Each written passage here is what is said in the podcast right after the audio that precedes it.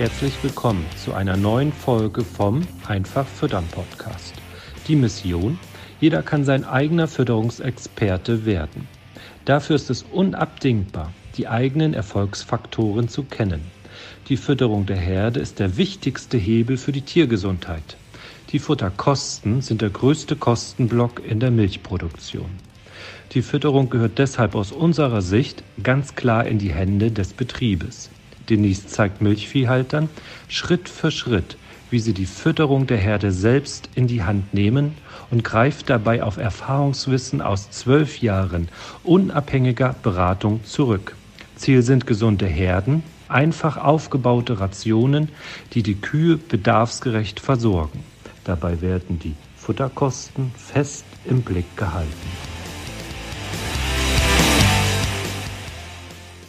Moin, Denise. Hallo, Astrid, moin. Und moin auch an alle Zuhörer des Einfach Füttern Podcast. Wir haben in dieser Folge ein Herzstück der Fütterung vorbereitet, ähm, die Trockensteherfütterung. Wenn wir mit Betrieben zusammenarbeiten, dann ist das neben der Futterselektion meistens eine der Achillesfersen sozusagen, die dafür sorgen, dass ja, man mit dem Betriebsergebnis, mit der Tiergesundheit und so weiter nicht zufrieden ist. Und wir möchten in diesem Podcast einmal unser ja auch erarbeitetes ähm, Trockensteherkonzept vorstellen. Lass uns aber erstmal ins Thema einsteigen, Denise. Warum sind die Trockensteher so wichtig?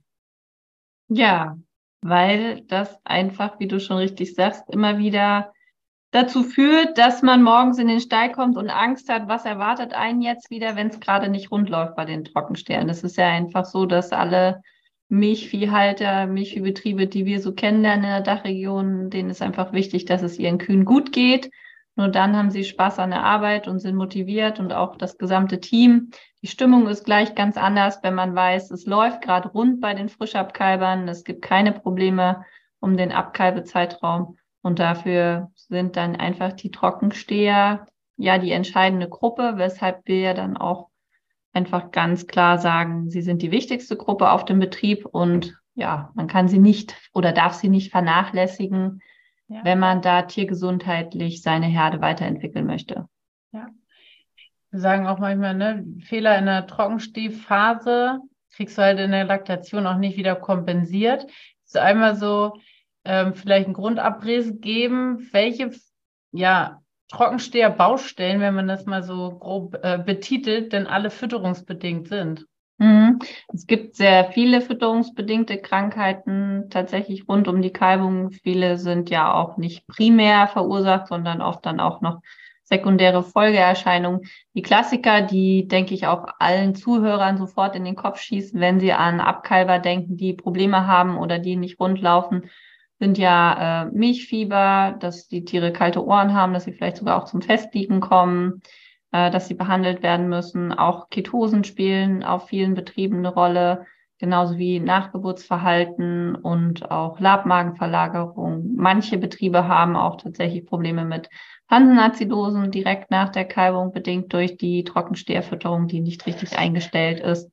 Und ähm, dann gibt es natürlich so Folge Erscheinungen. Also es gibt natürlich auch ganz viel so Geburtsverletzungen und so, aber das sind ja dann eher tierindividuelle oder ja Einzelthemen, ne, wo man nicht sagen kann, das äh, betrifft jetzt die ganze Gruppe. Deswegen legen wir da heute jetzt nicht den Fokus drauf, sondern diese fütterungsbedingten Sachen. Und da resultieren dann natürlich auch oft Geschichten wie Fieber raus, wenn die Nachgeburt hängen bleibt oder auch Euterentzündung, ne, weil das Immunsystem sowieso ja natürlicherweise zur Kalbung schon runtergefahren ist. Und wenn es dann noch eins auf den Deckel kriegt durch Milchfieber oder Ketosen oder oder oder, kommt es dann in der Regel auch in den ersten 80 bis 100 Tagen nach der Kalbung noch nach klinischen Euterentzündungen, die ja auch wieder die Kuh zurückwerfen. Und gerade im Hinblick auf äh, Fruchtbarkeitsleistung und auch Klauengesundheit sozusagen die Kuh, die gesamte Laktation über äh, begleiten, weil eben diese ganzen Folgen, die aus diesem schlechten Start in die Laktation resultieren,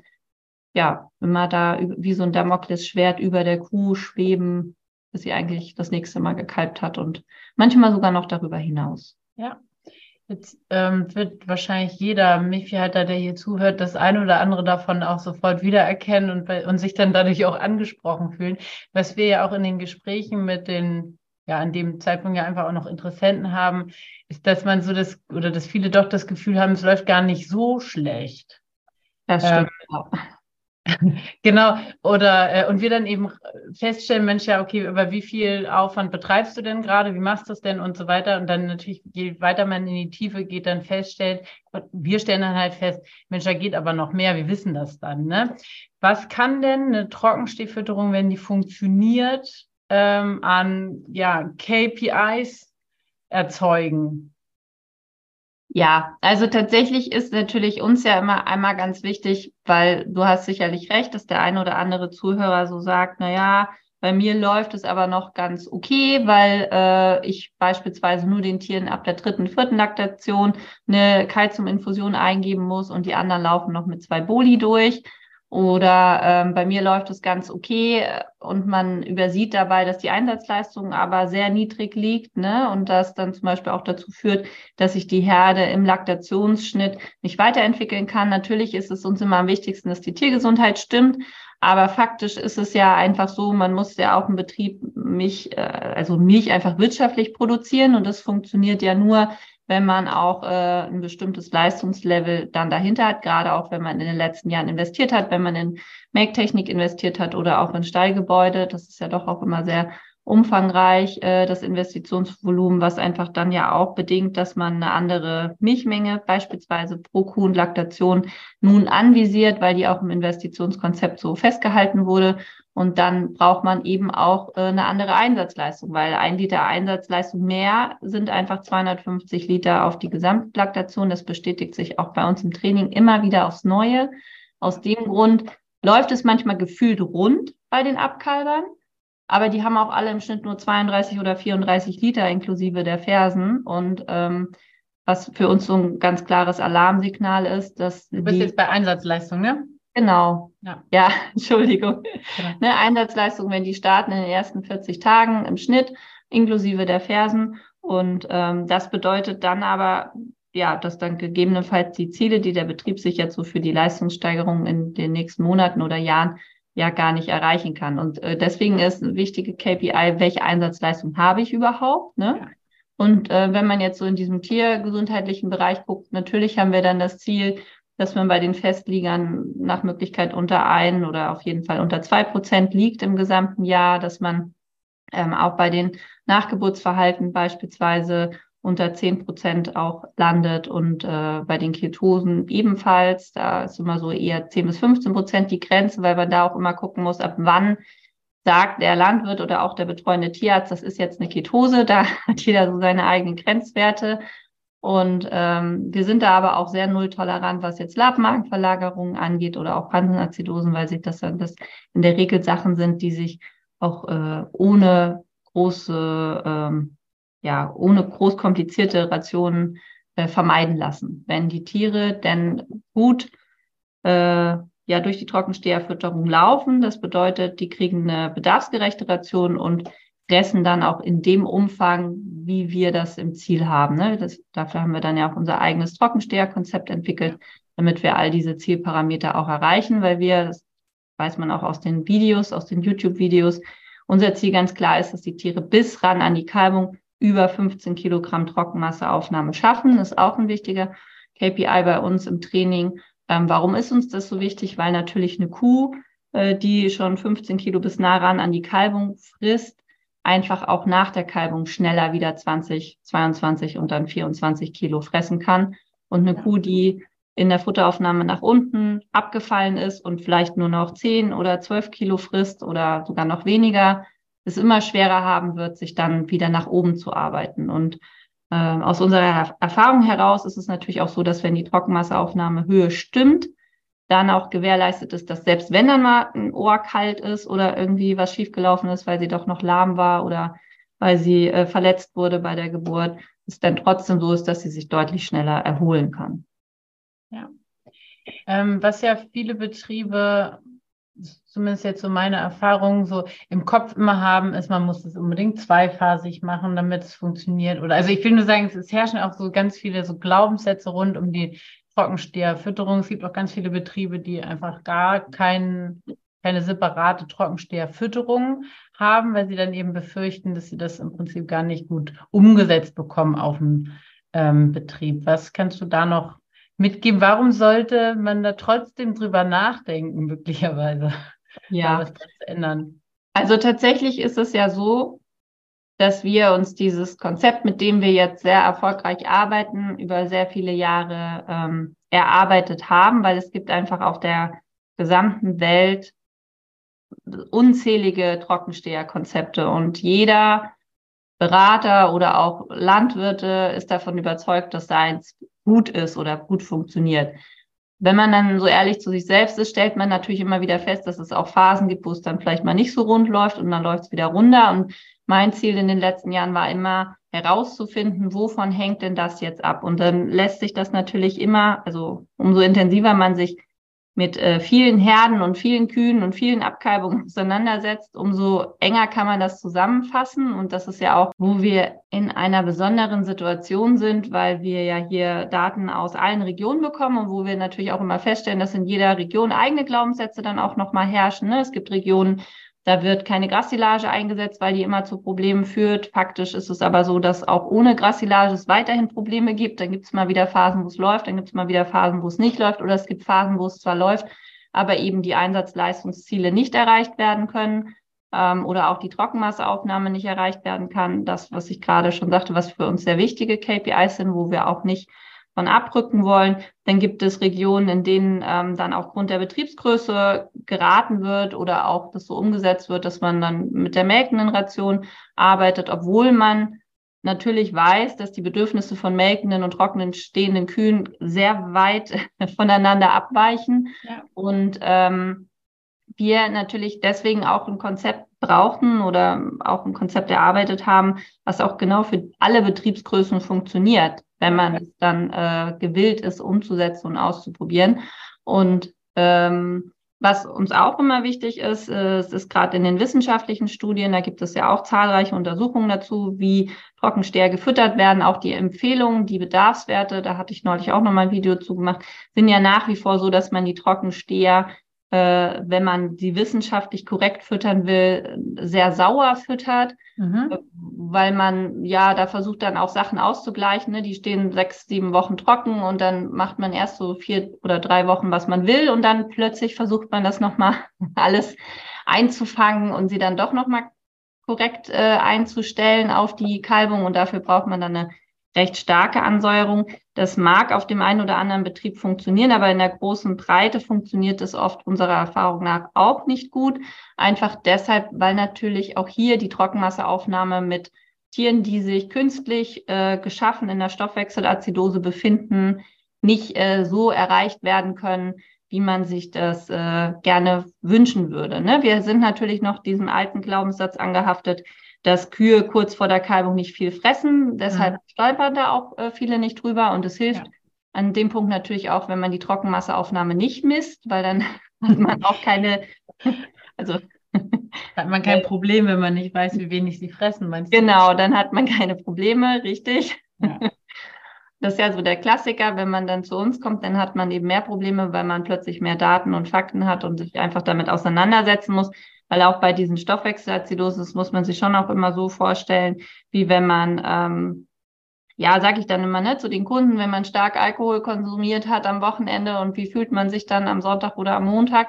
Und so geht es dann den Kühen dauerhaft. Und dass die dann keine Lust haben, da sich an die KPIs äh, im Hinblick auf die Trockenmasseaufnahme zu halten, ist äh, ziemlich logisch. Und das ist einfach was, was uns noch sehr am Herzen liegt in unserem Trockensteherkonzept, dass wirklich auch das Tierwohl berücksichtigt wird. Ne? Es gibt ja auch immer so wieder Bolis, die man einsetzen kann, um da äh, die Tiere anzusäuern zum Trockenstellen, dass sie dann schneller von der Milch abkommen oder so. Aber das ist ja alles über Bande gespielt ja. und mutet den Tieren halt zu, naja, du fühlst dich schlecht, deshalb frisst du schlechter, deswegen ähm, produzierst du weniger Milch. Und ähm, am Ende versucht man das dann in der Trockenstehphase ja auch. Und auch da ist dann die Herausforderung, ist das das Ziel? Also will ich, dass die Kuh sich erstmal gefühlt ein paar Tage schlechter fühlt, damit sie dann auch, also damit diese Milchfieberprophylaxe in Gang kommt, damit das Kalzium aus den Knochen mobilisiert wird, etc. pp.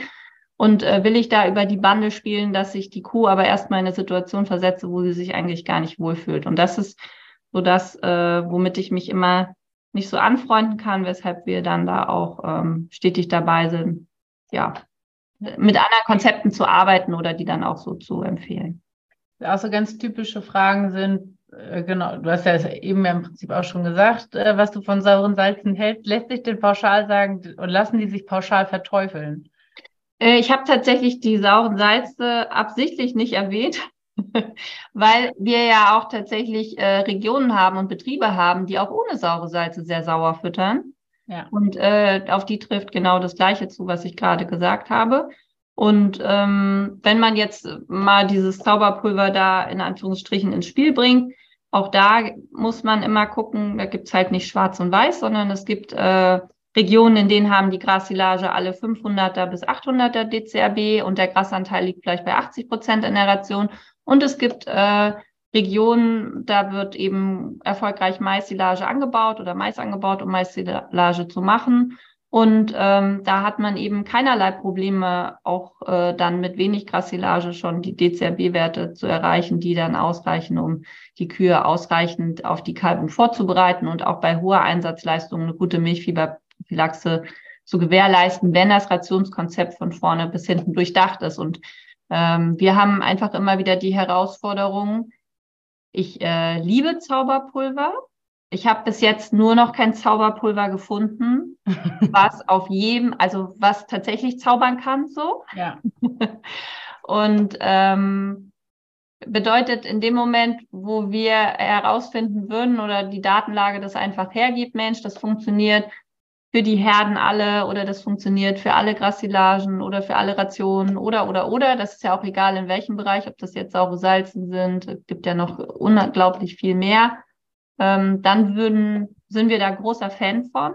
Das wäre also, so praktisch, ne? Man könnte sich so freikaufen von den ganzen Aufmerksamkeiten, ja. die man den Kühen anders zu, ja, zukommen lassen muss, wenn man das richtig genau. macht. Und ja. äh, an dem Punkt sind wir aber noch nicht. Wir haben, wir stellen eben immer wieder fest, dass egal, was man einsetzen möchte, man muss immer den Kontext betrachten, man muss immer gucken, in welcher Ausgangssituation, in welcher individuellen Lage befindet sich der Betrieb, wo läuft der los, wo will der hin und äh, ja, mit welchen Konzepten und äh, Rationsgestaltungsmöglichkeiten äh, kann der wirklich erfolgreich werden. Und du hast es ja vorhin schon richtig an, angesprochen.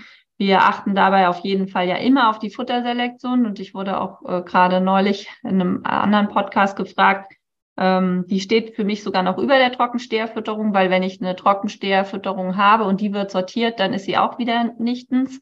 Äh, bedeutet, ja. dieser unsichtbare Fluch Futterselektion steht über allem und äh, wenn man einfach mehr als 50 Prozent der Tiere hat, die da zum Druck kommen oder wenn das Frisch- und Restfutter einfach voneinander abweicht und nicht die gleiche Ration ist, laut Schüttelbox und auch häufig ja schon laut Optik, dann hat man einfach ein Thema mit Futterselektion. Das bedeutet, jede trockenstehende Kuh frisst eine andere Ration.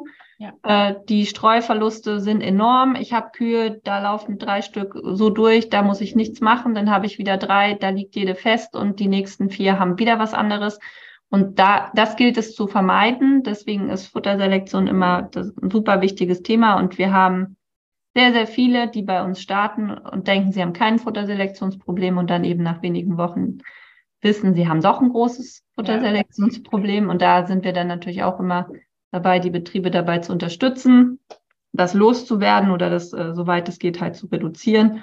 Und nichtsdestotrotz ist es einfach so, man muss einmal die Trockensteherfütterung und die Bedarfswerte der Trockensteher verstanden haben. Und dann kann man das auch nachhaltig füttern. Und wir stellen immer wieder fest, es ist egal, was man gerechnet hat. Es muss auch so bei den Kühen ankommen. Ja.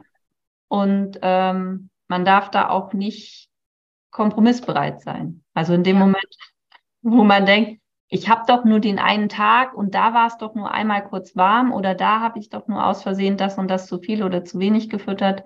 Ja, oder ne, ich habe ja nur eine trockenstehende Kuh, dafür lohnt sich das ja gar nicht. Oder jetzt im Moment habe ich nur zwei Trockensteher. Das ist ja auch so ein Beispiel, wo du was wahrscheinlich meinst, mit Kompromisse machen zu Lasten dann der Tiergesundheit, obwohl man es eigentlich besser weiß. Genau, und da gibt es aber schon auch Lösungsansätze, ne? dass man da einmal konkret dann sich den Betrieb anschaut und Lösungen entwickelt, die dann auch äh, sowohl für die Kuhseite als natürlich auch für die Arbeitswirtschaftlichkeit und für den Betrieb völlig in Ordnung und gehbar sind. Ne? Ja. Und was uns ja einfach, oder weshalb wir auch diesen Podcast machen, weil wir natürlich motivieren wollen, dass es diesen Zustand gibt. Ne? Man kann, die, wenn, man, wenn die Rahmenbedingungen passen, kann man das schaffen, dass man diese KPIs, die Denise vorhin auch ähm, genannt hat, ne, unter ein bis zwei Prozent, äh, fest Liga zu kommen, fitte, stabile Frischmelker mit vernünftigen Einsatzleistungen, Kolostrommenge und Qualität, gute Kälbergesundheit, Vitalität, ne, das sind ja alles ähm, ja, Zielfaktoren, die mit der richtigen Fütterung einfach erreicht werden kann, ohne jetzt ein großes Prophylaxe-Management und Prophy äh, rumrum zu, zu schnüren. Ne? Und das ist eigentlich das, wo wir einfach auch möchten, dass die Betriebe da hinkommen, weil alles andere einfach immer sehr viel Geld kostet. Ne? Da kriegt man mal keine Rechnung für, aber äh, man, ja, verliert halt sehr viel Effizienz, wenn man da Kompromisse auch macht. Ne? Das ist so, wenn die, also genau, wenn die Frischabkeiber nicht laufen, ne, wie wir dann auch manchmal so schön sagen, dann hat man einen eigenen Betriebszweig und am Ende macht das einfach 30 bis 80.000 Euro auch auf 100 Kühe aus, ob ja. die laufen oder nicht laufen, im Jahr wohlgemerkt. Und das ja. muss man immer im Blick behalten. Ähm, ja, und aus dem Grund geht es natürlich vorrangig um die Tiergesundheit, weil es dann einfach auch nur Spaß macht, wenn es rund läuft. Aber es ist auch einfach so, dass der Betrieb wirtschaftlich dastehen muss und da muss man sich dann eben auch immer darüber bewusst sein, was kostet mich die Prophylaxe sowohl an Einkaufswert als aber dann natürlich auch an ähm, Arbeitszeit. Ja. Und äh, da muss man einfach gucken, ob es nicht auch andere Möglichkeiten über die Fütterungsexpertise gibt, äh, dass man sich da stabile Rationen reinholt in den Betrieb, die dann auch durchlaufen und zwar dann auch mit dem Level, was man sich äh, vorgestellt hat. Ja. Und wenn ihr, liebe Zuhörer, Lust habt auf ein neues funktionierendes Trockensteherkonzept, dann meldet euch gerne bei uns. Dann besprechen wir das, ob das bei euch auch möglich ist. Ähm, ja, dann vielen Dank fürs Zuhören diesmal und dann weiterhin alles Gute für eure Kühe. Ja, bis dann. Tschüss. Vielen Dank, dass du heute wieder zugehört hast. Dir gefällt, was du heute gehört hast? Das war nur eine Kostprobe. Wenn du Lust hast, die Fütterung selbst in die Hand zu nehmen und dein eigener Fütterungsexperte werden möchtest, dann komm zu uns ins Online-Training. Natürlich kannst du die Schlüsselfaktoren einer leistungsfreudigen und gesunden Milchviehherde auch selbst suchen. Es kostet aber oftmals sehr viel Zeit. Im Training nimmst du die Abkürzung. Du profitierst von den Erfahrungswissen aus zwölf Jahren unabhängiger Fütterungsberatung. Denise ist dein Mentor an deiner Seite und bringt dich ohne Umwege von A nach B. Wir haben Landwirte in Deutschland, Österreich und der Schweiz erfolgreich zu ihren eigenen Fütterungsexperten ausgebildet. Willst du wissen, ob das Training auch für dich geeignet ist? Dann bewirb dich bei uns für ein kostenloses Strategiegespräch. Gehe dazu auf